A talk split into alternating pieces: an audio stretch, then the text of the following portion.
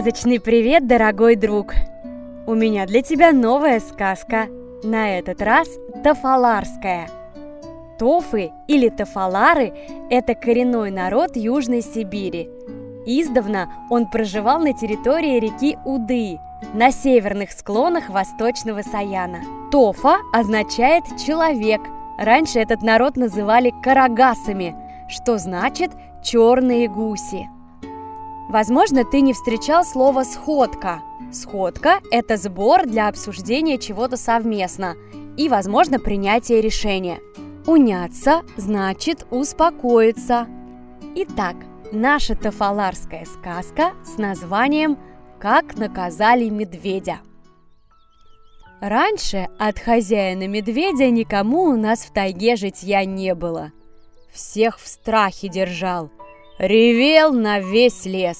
Малые зверюшки дрожали и в норы забивались.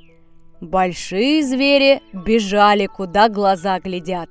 Ходил медведь, не разбирая дороги, норы гнезда ломал, птиц зверей давил, никого не миловал. Звери просили медведя уняться, но он и слушать не хотел. «Кто в тайге хозяин?» — ревел он. Захочу, всех передавлю.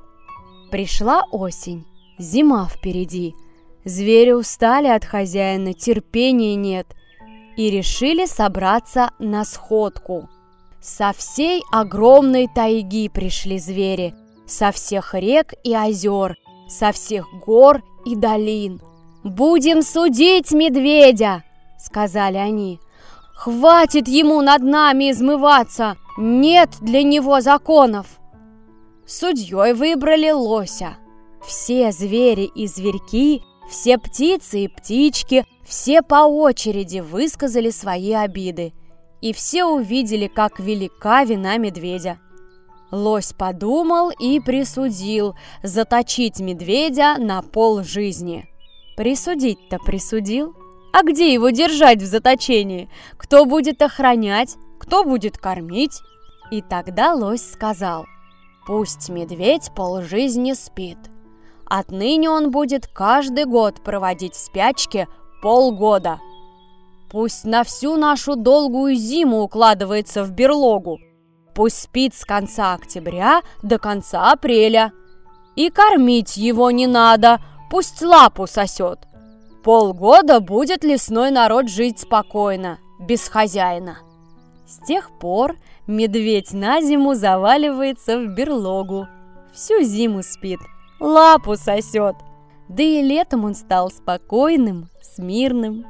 Вот такая тафаларская сказка, которая по-своему объясняет, почему медведи спят зимой.